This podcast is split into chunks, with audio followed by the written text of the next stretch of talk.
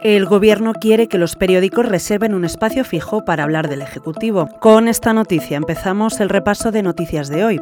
Esto es Sumario de Tarde, soy Cecilia de la Serna y hoy es jueves 10 de noviembre de 2022. Vamos allá. El gobierno de Pedro Sánchez quiere que los medios de comunicación tengan un espacio reservado para publicar informaciones sobre el Ejecutivo. Así lo ha asegurado la portavoz del gobierno Isabel Rodríguez, que ha comparado este espacio reservado con el que se destina a los servicios meteorológicos en los informativos.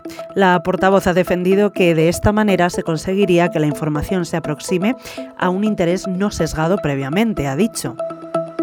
La huelga de transportistas sigue adelante. La Plataforma Nacional de Defensa del Sector del Transporte mantiene su convocatoria de paro indefinido a partir del lunes, tras no haber llegado a un acuerdo con los representantes del Ministerio de Transportes, Movilidad y Agenda Urbana, con los que se han reunido esta mañana. El paro indefinido ha revivido el temor a problemas de suministro como los sufridos el pasado marzo durante las movilizaciones del sector. Para terminar, hoy en The Objective te contamos que Podemos debate una salida del gobierno en primavera si Yolanda Díaz no cede a su ultimátum. Los morados quieren que la vicepresidenta asegure un cargo relevante a Irene Montero antes de las elecciones municipales. De no ser así, evalúan una ruptura en el seno del Ejecutivo. Lo dejamos aquí por hoy. Recuerda que tienes estas y otras muchas noticias en abierto en theobjective.com. Volvemos mañana.